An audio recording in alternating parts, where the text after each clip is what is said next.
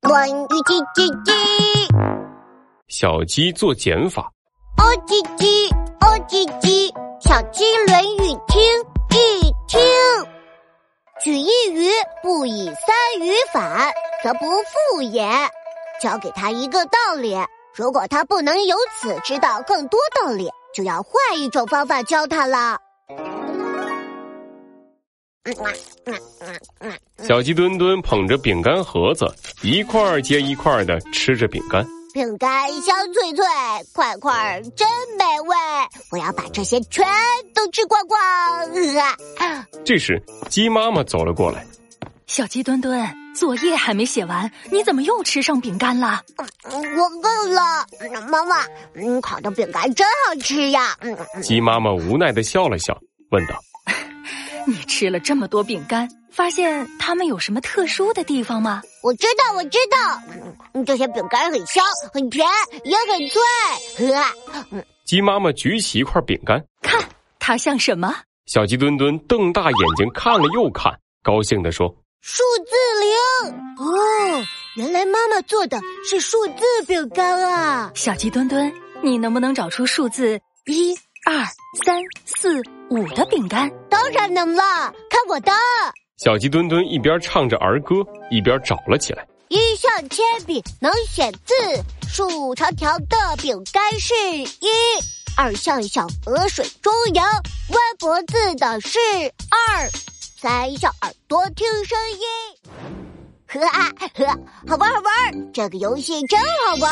呵啊，”不一会儿，小鸡墩墩就把数字一二三四五的饼干都找了出来。他得意洋洋地说妈妈，我是不是很厉害呀？不错，那你知道二减一等于几吗？：“小鸡墩墩拿起数字饼干二和一，想了想，突然咔嚓咔嚓两口都吃了。”等于零，呃，因为都吃进我的肚子里啦。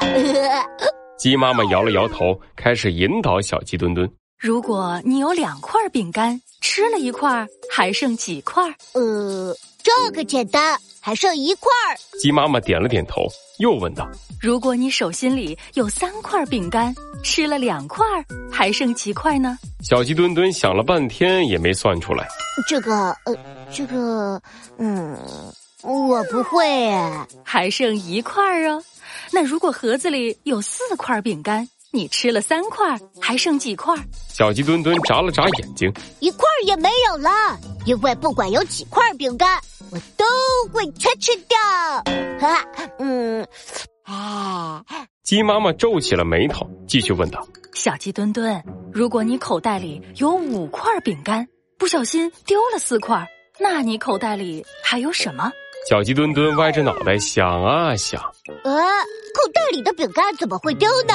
嗯，哦，我知道了，他兴奋地对妈妈说口袋里还有一个洞，饼干都从小洞掉出去了。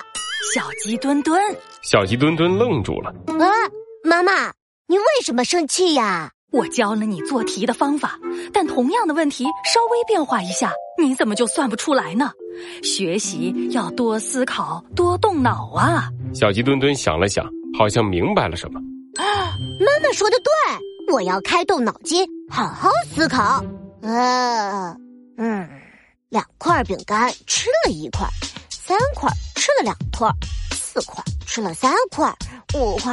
突然，小鸡墩墩高兴地蹦了起来。妈妈，我懂了，答案都是一块饼干。鸡妈妈摸了摸小鸡墩墩的头，嗯，完全正确。小鸡墩墩，以后学习一定要多动脑哦。好的，妈妈，我还想再吃几块饼干。啊鸡妈妈一瞪眼睛。嗯哼，今天吃太多饼干了，明天再吃吧，先画画去。遵命，老妈。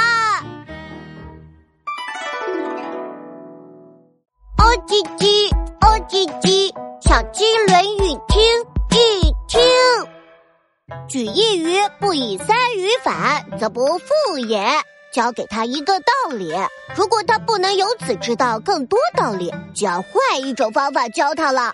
小朋友们，学习要动脑筋思考，灵活应变，才能从一个问题的解决方法推导出解决其他问题的方法。